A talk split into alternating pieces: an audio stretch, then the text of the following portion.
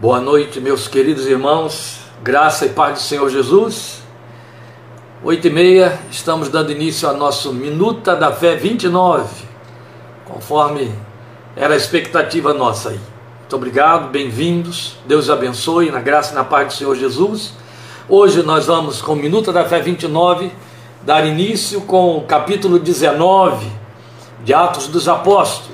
Abra, por favor, sua Bíblia em Atos, capítulo 19. Leremos hoje a fundação da igreja em Éfeso pelo apóstolo Paulo e temos aí alguns pontos muito relevantes a considerar.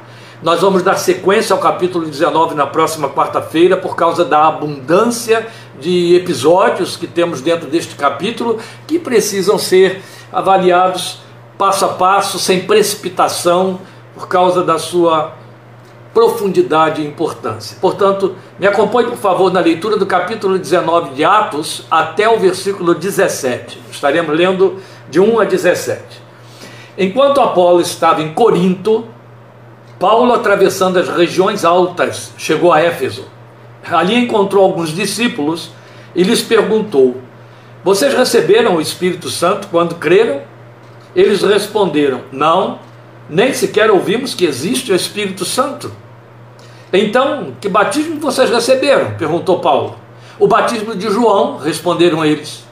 Disse Paulo: O batismo de João foi um batismo de arrependimento. Ele dizia ao povo que cresce naquele que viria depois dele, isto é, em Jesus. Ouvindo isso, eles foram batizados no nome, no nome do Senhor Jesus, perdoe.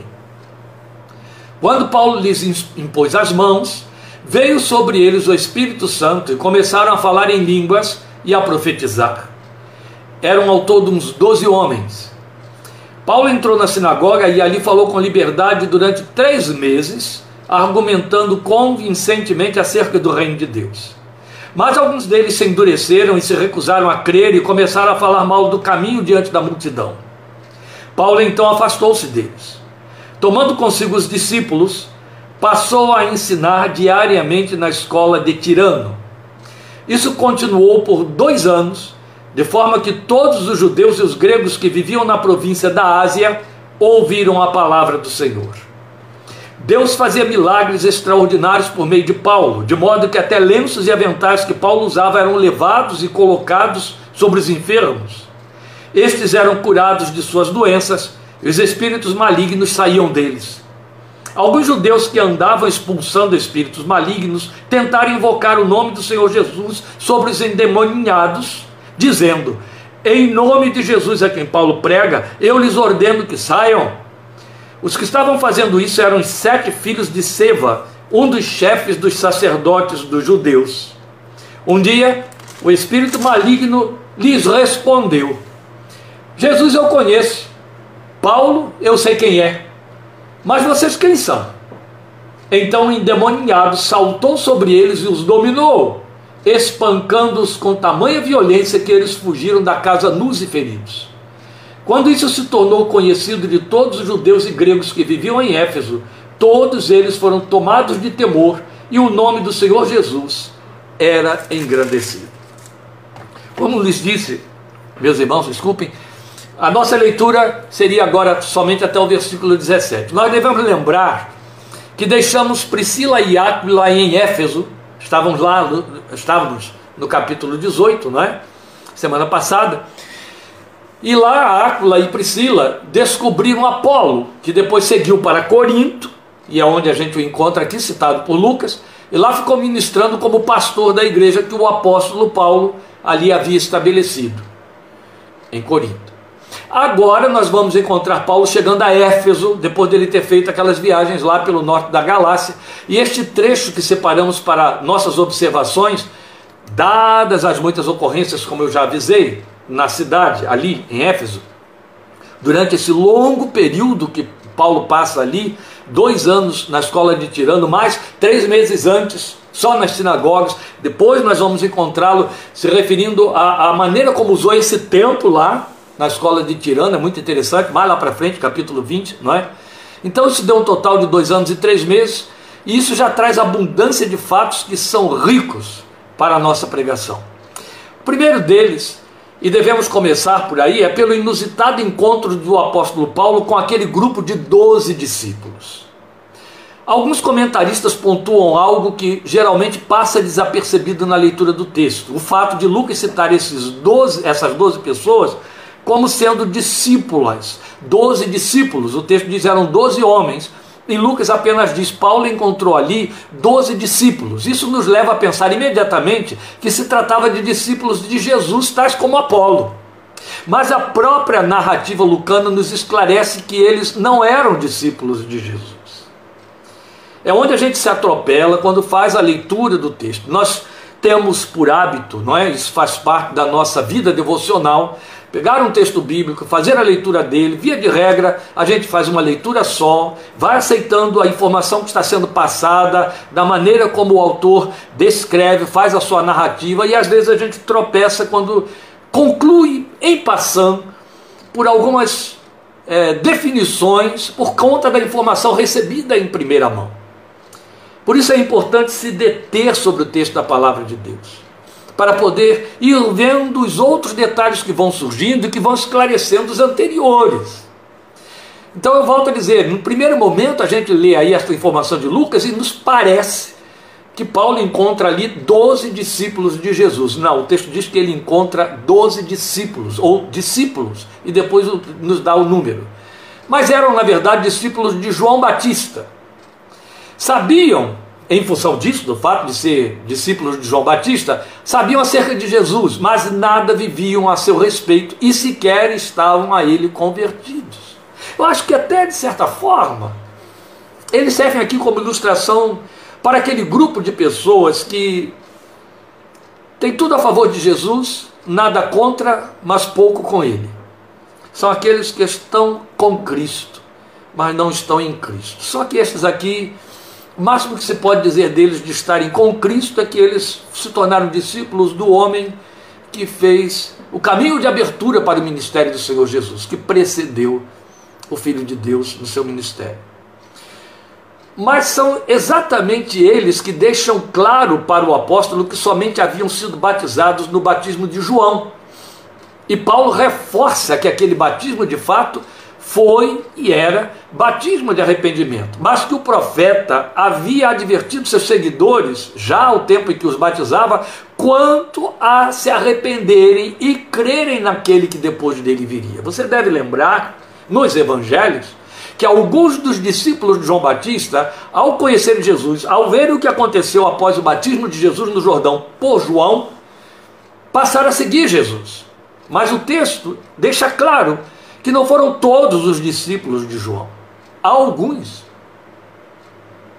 E estes outros que continuaram como discípulos de João Batista não se tornaram discípulos de Jesus e saíram como discípulos de João Batista, ministrando arrependimento por onde passaram. Aqui está um grupo que foi convertido a essa pregação. Não sabemos de onde vieram, só sabemos que foram encontrados em Éfeso era lá que estava, estavam.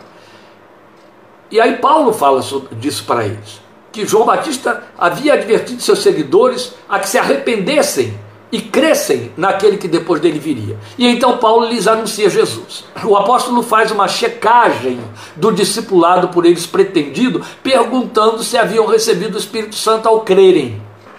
Ora, a pergunta não só era pertinente, quanto tinha muito lastro. Porque se eram discípulos de João Batista, teriam de conhecer o ensino do profeta que afirmara que Jesus, aquele em quem deveriam crer, viria batizando com o Espírito Santo. E então o apóstolo faz o teste decisivo ao questionar: vocês receberam o Espírito Santo quando creram? A resposta negativa, que não só evidenciava o fato de que sobre o Espírito Santo, de que sobre o Espírito Santo, que não só evidenciava é, é, o, o fato de ser a promessa, mas que eles nada disso sabiam, o Espírito Santo da promessa, isso decidiu ou levou Paulo a decidir pela certeza de não serem discípulos de Jesus. São então por ele evangelizados, creem e recebem o batismo em nome do Senhor Jesus.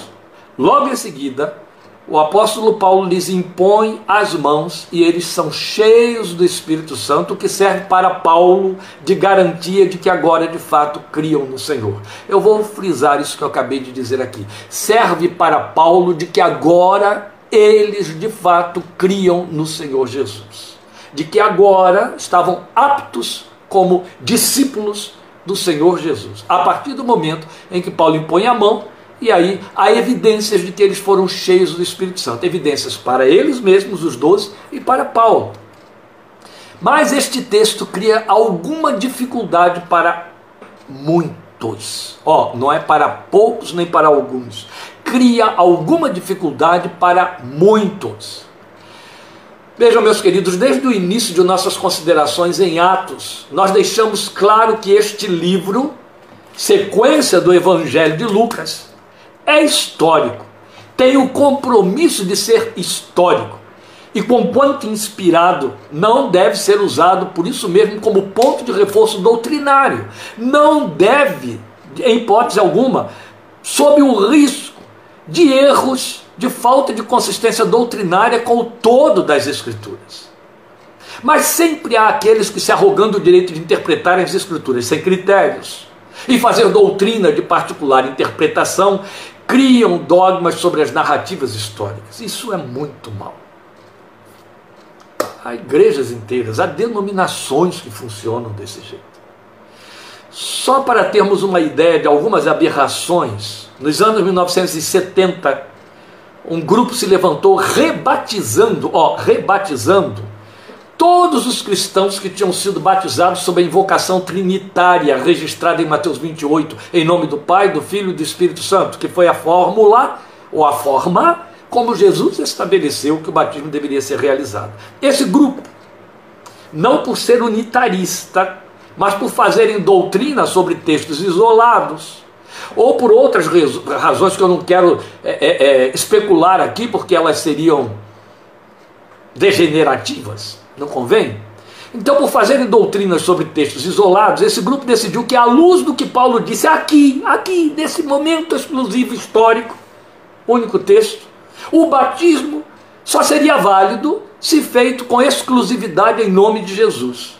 Posto isto, e vira de regra eram pastores, eles rebatizaram todas as suas ovelhas que um dia tinham sido batizadas em nome do Pai, do Filho e do Espírito Santo. Rebatizaram para poder validar o batismo que deveria ser feito em nome do Senhor Jesus, porque ouviram Paulo dizer isso aqui, exclusivamente para esses dois. Absurdos que agridem a inteligência, mas com multidões que aderiram a tamanha estapafúrdia. Outro tanto, e aí eu peço que você preste bastante atenção. Não dê atenção a nada agora à sua volta, porque é importante que você ouça isso aqui, que você repita a gravação depois, até que isso fique claro para você. Erram aqueles que decidem que esses discípulos de João Batista só se tornaram cristãos porque passaram a falar em línguas e a profetizar depois da imposição das mãos do apóstolo. Aqui nós já temos dois graves problemas. O primeiro consiste no fato de que os dons fenomenais operados pelo Espírito Santo se evidenciaram aqui tanto quanto nos novos crentes de Samaria e em Jope, em casa de Cornélio, pelos mesmos motivos. Que motivos? A necessidade de provar a alguém que aquela gente, de fato, era agora aceita na igreja como discípulos do Senhor Jesus, embora não participassem da primeira promessa, é? os da casa de Israel. É importante salientar que se os dons fenomenais de línguas e profecia não houvessem se manifestado, as testemunhas dessas conversões, aqui Paulo, os apóstolos em Samaria e Pedro e demais judeus em Jope, não haveria garantia de que houvessem recebido o Espírito de Deus ao crerem. Mas preste atenção no que eu vou lhe dizer agora. Vários outros relatos de conversão, eu estou me referindo a Atos, ao livro de Atos, o livro histórico, onde há vários outros relatos de conversão, como viemos acompanhando quanto ao evangelismo missionário do apóstolo em toda a Ásia e a Caia, não tiveram as mesmas evidências, uma vez que a igreja já havia dado seu veredito e aval de que Deus lhes provara que samaritanos e gentios eram por ele introduzidos na igreja de Cristo. E temos ainda o relato da conversão e batismo do ministro da rainha de Candace por Filipe, sem a mesma manifestação comprobatória. A isto acrescenta-se o fato de que o apóstolo deixou claro, doutrinando a igreja de Roma, que somente podemos ser de Cristo se o Espírito que Jesus asseverou ser quem convence o mundo do pecado, da justiça e do juízo habitar em nós. Se alguém não tem o Espírito de Cristo, esse tal não é dele. Paulo diz textualmente em Romanos capítulo 8. E por ter o Espírito de Cristo, ele não quis significar evidenciação de algum dom, corriqueiro ou fenomenal. Não. Eis porque toda ênfase de discipulado recai sobre frutos de arrependimento, frutos de novo nascimento. Se a ênfase de termos o Espírito de Deus, se a ênfase de termos nascido de novo recaísse sobre manifestação de algum dom espiritual, quase que a totalidade da igreja cristã em dois mil anos não poderia ser considerada discípula de Cristo e nem cristã. Isso é muito sério. Então a ênfase é arrependimento e frutos de novo nascimento. Se não houver fruto de arrependimento, de novo nascimento, cumpre-se a palavra do Senhor Jesus que disse: pelos seus frutos os conhecereis. Não houve novo nascimento.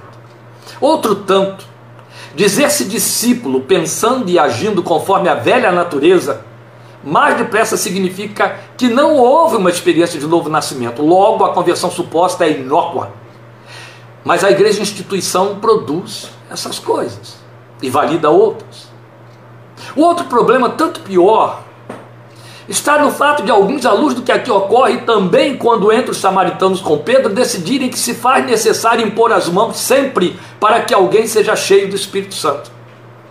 O fato destas duas ocorrências, duas, mostrarem isso, não valida nenhuma prática doutrinária, em hipótese alguma. Mesmo porque, de onde estamos extraindo estas informações do livro histórico de Atos? A começar porque são dois únicos incidentes narrados contra um número muito maior de ocorrências de conversão sem imposição de mãos, ou mesmo evidência de sinais manifestos. Começa pelos 120 no cenáculo, que foram cheios do Espírito Santo sem que ninguém lhes tivesse imposto as mãos. A despeito disso, falaram em línguas, profetizaram, pelo menos falaram em línguas, o texto diz. E outro tanto ali mesmo em Jerusalém, quando mais de 3 mil foram batizados sem imposição de mãos e sem repetição imediata de evidência de terem sido cheios do Espírito. Alguns apostam no silêncio bíblico, o silêncio das Escrituras. Isso não é via de interpretação, e muito menos de estabelecer doutrina em lugar algum, em religião alguma, muito menos na seriedade da palavra de Deus no Evangelho de Cristo Jesus, o Senhor. E as demais ocorrências. Já acabei de citar aí tantos casos e situações ali em Corinto, em Éfeso, etc, etc. Ademais, nós temos o apóstolo nos ensinando que devemos buscar ser cheios do Espírito com ou sem dons manifestos, buscando esse enchimento a partir de atitudes que deixam a ele o espaço livre para operar. É a lista que ele nos oferece em Efésios 5,19, que se segue ao versículo 18. Em Efésios 5,18, o apóstolo Paulo dá uma ordem que eu chamo de ordem doutrinária, ordem apostólica. Ela impõe-se sobre mim, sobre você, sobre quem quer que seja que se entende crente em Cristo Jesus. Deixem-se encher pelo Espírito. Ele diz isso claramente lá. Não se embriaguem com vinho, no qual há dissolução, mas deixem-se encher pelo Espírito. E na sequência, ele vai mostrando como é que você abre espaço para se deixar encher pelo Espírito. Cantando e salmodiando ao Senhor com doutrina e louvor, cantando, sujeitando-se uns aos outros no temor de Deus, e por aí vai, vai afora ali. Ele não diz em nenhum momento, mandando que alguém imponha sobre você a mão, e ele não diz também em nenhum momento que deixe-se encher do Espírito e tenha certeza de que foi cheio a partir do momento em que falar em línguas ou profetizar. Preciso que você tenha a tolerância para ouvir um parêntese que eu tenho de abrir aqui. Por quê? Porque qualquer abordagem que se faça ao Espírito Santo e a manifestação do Espírito Santo, seja em estudo, seja em veiculação de uma transmissão de live, como eu estou fazendo, seja em, em textos escritos, que não corrobore a tradição pentecostal de que o, o, o, alguém só está cheio do Espírito Santo se falar em línguas, leva essa pessoa imediatamente a ser taxada por fria, vazia, sem o Espírito Santo. Aqui na cidade de Piracicaba, há muitos anos, por conta disso, alguém decidiu que eu era um pastor que não cria no Espírito Santo. Parênteses é para dizer aquilo que um bom número que está aí sabe muito bem. A minha origem é pentecostal, fui formado dentro de uma igreja pentecostal, continuo pentecostal, embora seja congregacional, membro da Igreja Evangélica Fluminense, Continuo vivendo para a glória de Deus e pela misericórdia de Deus minha experiência pentecostal, porque creio na contemporaneidade e necessidade insubstituível da manifestação dos dons espirituais conforme os critérios de Deus. Então eu estou muito à vontade para abordar esse tema e falar com autoridade neste assunto. Meus queridos e amados irmãos, o dia que manifestação de dons espirituais for evidência de que alguém está cheio do Espírito Santo, estaremos irremediavelmente perdidos na credibilidade da igreja. E aí eu estou me referindo a línguas, profecia, curas, milagres, sabe por quê? Todos eles podem ser imitados e até em graus mais elevados pelo diabo e pelas suas performances, pelos seus pelas, pelos seus veios de filosofias e de práticas de mentalizações. Dons e manifestação de dons espirituais podem ter origem no Espírito de Deus, mas também pode ter cópia da parte do nosso psiquismo afetado, adoecido e do diabo com suas operações malignas. O diabo imita os dons.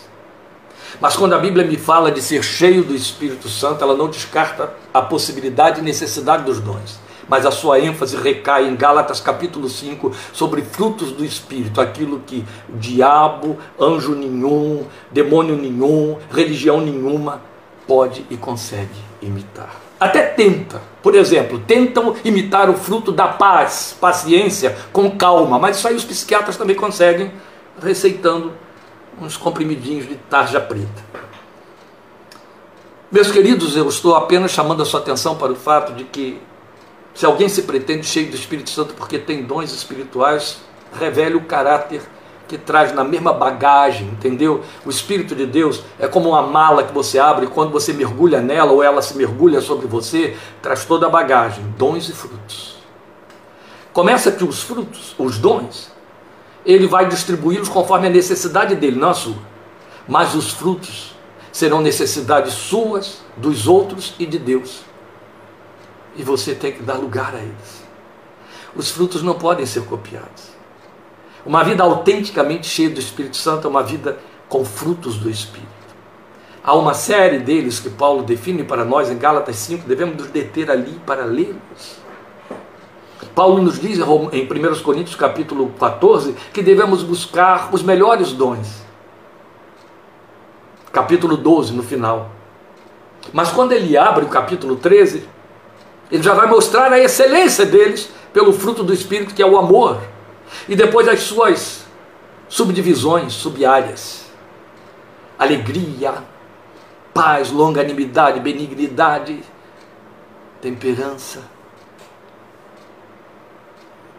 Quando é que um crente está vazio do Espírito de Deus? Quando ele está cheio da sua carne. Quando ele está cheio da sua carne, não tem lugar para fruto algum. Alguém pode estar manifestando algum dom e cheio da carne? Pode. Está escrito. Paulo escreveu isso para mim para você em 1 Coríntios capítulo 13. Ele diz: Eu posso ter fé de tal maneira que eu dou ordem à montanha para sair e se lançar, e não ter amor, isso não significa nada. Falar a língua dos anjos, dos homens, e não ter amor, isso não significa nada. Então eu posso estar cheio de dons e cheio da carne. E é fato. Eu lembro do escândalo que eu sofri por conta de uma mulher, daquelas que a gente chama de pentecostal do reteté, que chegou na minha casa para comprar a casa que meu pai estava vendendo. Eu tinha meses de convertido, meus queridos. E ela chegou lá para dizer para aqueles pais que ainda estavam totalmente sufocados pela Umbanda, a quem eu estava tentando evangelizar, para dizer: meu marido me traiu com uma outra mulher. Eu jejuei, botei o meu, meu joelho no chão e pedi a Deus: Senhor, me encha do teu espírito e vai lá e mata aquele homem, aquela mulher. Entrou lá um assassino que cortou eles todos com foice e eu vi o poder de Deus através da minha oração. Isso explodiu que nem uma bomba atômica dentro da minha casa. Eu tinha três meses de convertido, estava na maior luta contra os poderes das trevas que dominavam ali para tentar convencer meus pais da verdade do Evangelho. E o diabo mandou essa mulher lá dentro da minha casa para jogar esse negócio lá. Você pode ter dons e carne ao mesmo tempo. Mas fruto e carne não funcionam, entende? Agora, dom associado aos frutos, glória a Deus faz com que você seja uma transparência de Cristo Jesus no seu meio e na sua geração. Vamos adiante. Só por aqui nós já podemos sinalar problemas doutrinários de grande monta por montagem doutrinária sobre registros de ocorrências históricas. Isso é muito sério. Depois, somos levados a seguir pelo narrador, por Lucas, a tomar ciência de um episódio descrito até mesmo com senso de humor por parte dele, quanto ao fato de Éfeso, sendo uma cidade de profundo envolvimento com o ocultismo, apresentar muitos casos de possessão demoníaca, e o apóstolo ser abundantemente usado por Deus para libertar as pessoas desses espíritos de opressão. E provavelmente os eventos eram narrados de boca em boca. A notícia se espalhava para tudo quanto é canto a cidade cogitava disso o tempo todo. Talvez até com acréscimos de detalhes, como é próprio de quando você tem transmissão oral, não é? Até chegar ao conhecimento de sete filhos daquele chefe dos sacerdotes dos judeus chamado Seba, que eram conhecidos como exorcistas. O texto não nos diz como eles costumavam praticar seu exorcismo, mas nos conta que ao tomarem conhecimento de uma fórmula nova, levada a efeito por um certo Paulo que libertava oprimidos invocando o nome de Jesus, essa era a fórmula que chegou no ouvido deles, eles resolveram adotar o processo e aí sofreram um amargo e vergonhoso insucesso. Muito sério. Achei muito interessante que o diabo, quando falou através do endemoniado, chegou para eles e disse: Eu sei, eu conheço Jesus e também sei quem é Paulo, mas vocês, quem é que vocês são? Como que era importante para ter autoridade pelo diabo, ser conhecido. Conhecido como quê? Qual é a origem espiritual de vocês? Qual é a procedência espiritual de vocês? Onde é que vocês têm autoridade sobre mim? Adquirirem quem? Estão como? E aqui de novo nós aprendemos uma sagrada lição. O nome de Jesus é poderoso. E ele nos enviou a curar e libertar em seu nome. Mas seu nome não é mágico e usar o nome de Jesus sem estar nele, sem ter aliança com ele, não só é inócuo, quanto é temerário. Esta é uma grande lição que esse texto traz para nós. Isto vale também para toda e qualquer pretensão de fórmula exorcista evangélica em nossos dias. Dar ordens em nome de Jesus não equivale a ter autoridade sobre espírito maligno. Não é a formulação nem o tom de voz, pretendendo autoridade aos berros, ou qualquer gestual que acompanhe a performance que vai se traduzir em intimidação dos poderes das trevas. Não. Em erro os que pretendem que invocar o nome de Jesus é tudo quanto basta para se investir de autoridade espiritual sobre espíritos decaídos. Não. O Senhor Jesus deixou claro que nos deu autoridade sobre todo o poder do mal. E esta autoridade está vinculada à nossa vida em sua vida, nossa aliança com Ele, confessional, operacional e verdadeira. É bastante atentarmos ao que o apóstolo Paulo informa e ensina no texto em que nos fala de nossa luta contra os poderes das trevas, lá em Efésios capítulo 6. Logo no encerramento do texto doutrinário, ele diz: Finalmente, fortaleçam-se no Senhor e na força do seu poder, ou do seu forte poder, como diz a minha versão. E aí ele passa a seguir a usar de metáforas que nos ensinam em que consiste esse ficar firme no Senhor. Fiquem firmes no Senhor e na força do seu poder. Aí usa então de metáforas, eu vou reforçar alegorias, metáforas para nos ensinar em que consiste o ficar firme no Senhor. Então não se trata de adereços, como reduzem pobremente aqueles que não conseguem ir além da mera letra mas trata-se de tomada de posição na vida de fé com eficácia testemunhal e devocional que ele chama de toda a armadura de Deus. Alguém pensa que se trata de adereços espirituais invisíveis que são colocados na vida do crente e que o diabo enxerga. Meu Deus, isso é. Né? Não estou falando de fé, não, estou falando de inteligência mesmo. Isso é muito sério. Então ele delineia para nós as implicações de posicionamento por fé na vida de comunhão com Cristo Jesus, em Cristo Jesus. Qual é esse posicionamento? Ele fala do envolvimento com a verdade, com a justiça, a disposição para pregoar o evangelho que pacifica. É isso que você lê lá na forma dos adereços. Ele fala da fé, quando ele fala de escudo da fé, ele está falando: proteja-se nela, exerça sua fé. Ele fala da convicção de estar salvo, que ele chama de capacete da, sua, da salvação. Guarde a sua mente, a sua mente com a convicção da sua salvação. Isso vai inibir fobias sobre a morte, entende? Vai inibir esses traumas, as crises de pânico, os estados de ansiedade a respeito da morte a convicção da salvação dominando o entendimento, dominando a mente. Você vê que ele falou de fé e depois ele vai falar sobre esse capacete da salvação. Convicção plena. E o adestramento na palavra de Deus é a última coisa que ele põe, calçados os pés, na preparação do evangelho da paz. Preparados no evangelho, pés calçados, pés calçados, pés calçados. Você não anda descalço quando você vai na rua. Primeiro que é feio, segundo que machuca, terceiro que é perigoso mas a gente se atreve a enfrentar o mundo espiritual, deixando que alguém leia a Bíblia para nós uma vez por domingo, não nos encostando nela, não nos alimentando dela. Meu Deus, meu Deus, meu Deus. Depois quer que as coisas funcionem bem, que haja vida espiritual, que haja espiritualidade, que haja testemunho. Não dá certo, irmãos. É esta palavra que nos santifica, é esta palavra que nos prepara, é esta palavra que nos comunica a graça, a mensagem, a promessa os segredos de Deus para o nosso coração. E tudo isso ele fala aqui em forma alegórica, só para favorecer a aprendizagem. Não é para apregoar aí talismãs, de jeito nenhum. É para favorecer a fixação do ensino. E com isso nos mostra enquanto implica ter autoridade espiritual pelo nome e em nome do Senhor Jesus. Portanto, não se trata de fórmulas, de treinos ou adereços. É vida nele e com ele. Me permitam ilustrar isso aí para encerrar, embora já esteja passando dois minutos, mas você vai jantar com um pouco mais de fome. Me permita encerrar isso aqui. A questão da autoridade espiritual. Isso vale também para qualquer tipo de dom espiritual. Criou-se por comodidade de um, por um lado, da parte dos crentes que não querem pagar o preço de uma vida com Deus, e então se encostam, se escondem por detrás daqueles que apregoam ter dons, ou de fato têm, e aí eles usufruem benefícios através desses, quando na verdade não tem menor interesse em desenvolver a sua vida espiritual.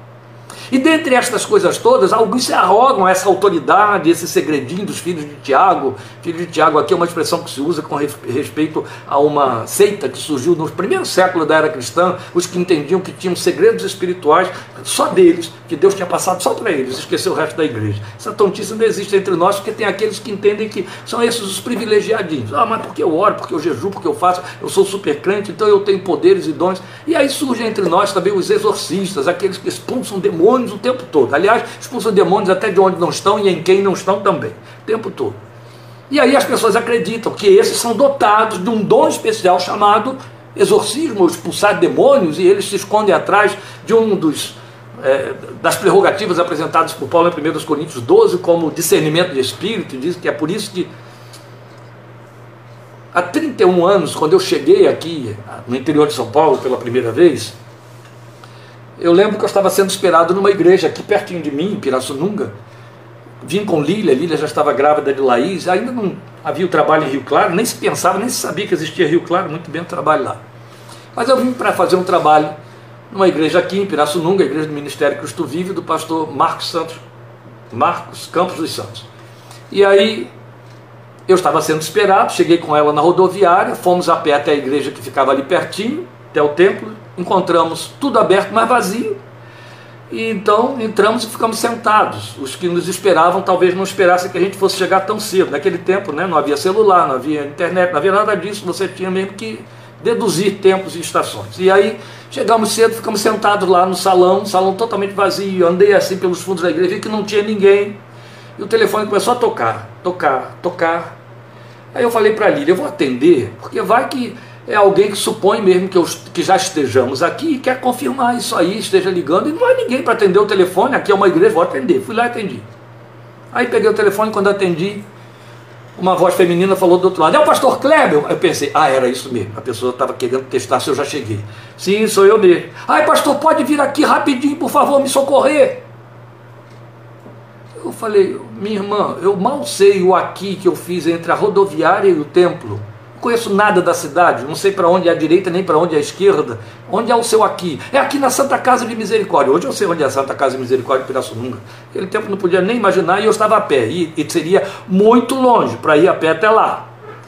Eu disse: o que se passa? É que eu sou enfermeira aqui dentro, eu estou de plantão e trouxeram um homem que os médicos estão querendo aplicar nele o cega-leão, porque ele está todo amarrado de cordas, ele está vociferando, ele está enfurecido, e os médicos querem aplicar a injeção nele, e eu já vi que é, é, é operação maligna. E eu, eu pedi aos médicos esperarem um pouquinho, que eu ia catar um pastor para vir aqui expulsar o demônio dele. O pastor pode vir? Eu falei, não. Não sei onde é, não tem como ir aí, você está aí. Ai, pastor, mas eu nunca fiz isso, está na hora. Pastor, irmã, você é crente em Jesus? Sou. Então você tem autoridade no nome do Senhor Jesus. Se você acha que tem demônio aí, impõe a mão, ou sem impor a mão, manda esse demônio sair em nome do Senhor Jesus. E desliguei o telefone. Foi assim mesmo como vocês estão ouvindo. Liga está aí testemunha, está ouvindo aqui esse relato. Desliguei o telefone. E continuei esperando que aparecesse alguém da igreja para nos receber. Daqui a pouco o telefone toca de novo. Eu atendo de novo. Pastor, deu certo. Era ela. Que, que deu certo?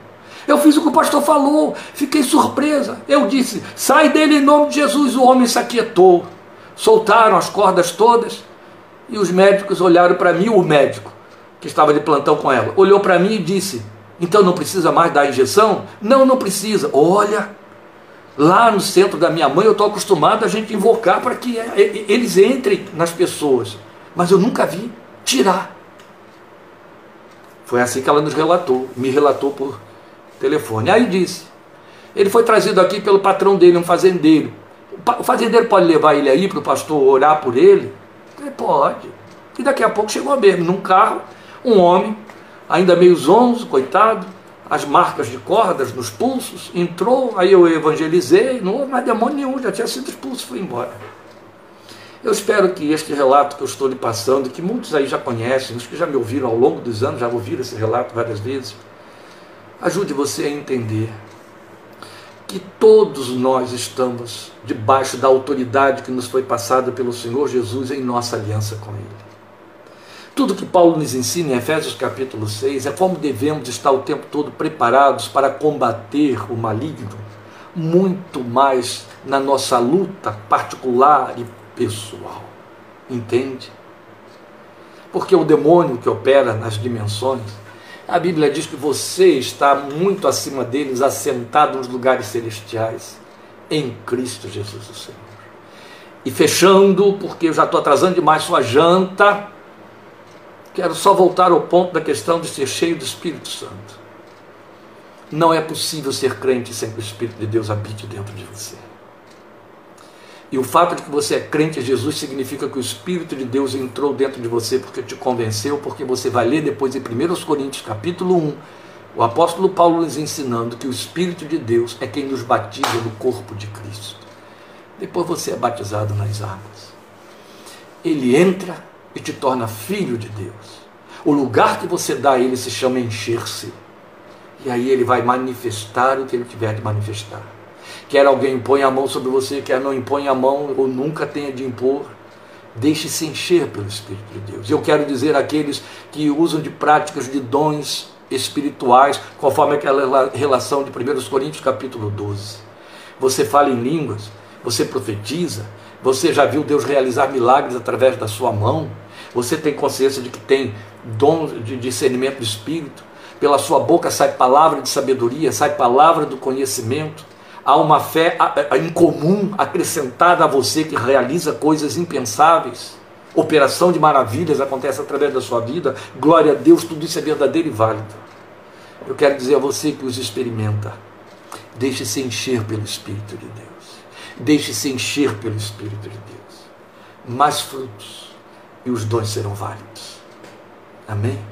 Deus te abençoe e fortaleça. Meus queridos, obrigado por sua atenção e paciência. Estejamos juntos domingo manhã, dia da ressurreição, estaremos celebrando, sexta-feira é a Páscoa, boa Páscoa para você, domingo juntos, 17h30, ouvindo aqui a palavra de Deus e até a próxima quarta-feira também, continuando aí em Atos capítulo 19. Deus te abençoe e te fortaleça, em nome do Senhor Jesus, sua graça esteja sobre a sua vida. Obrigado. Até lá.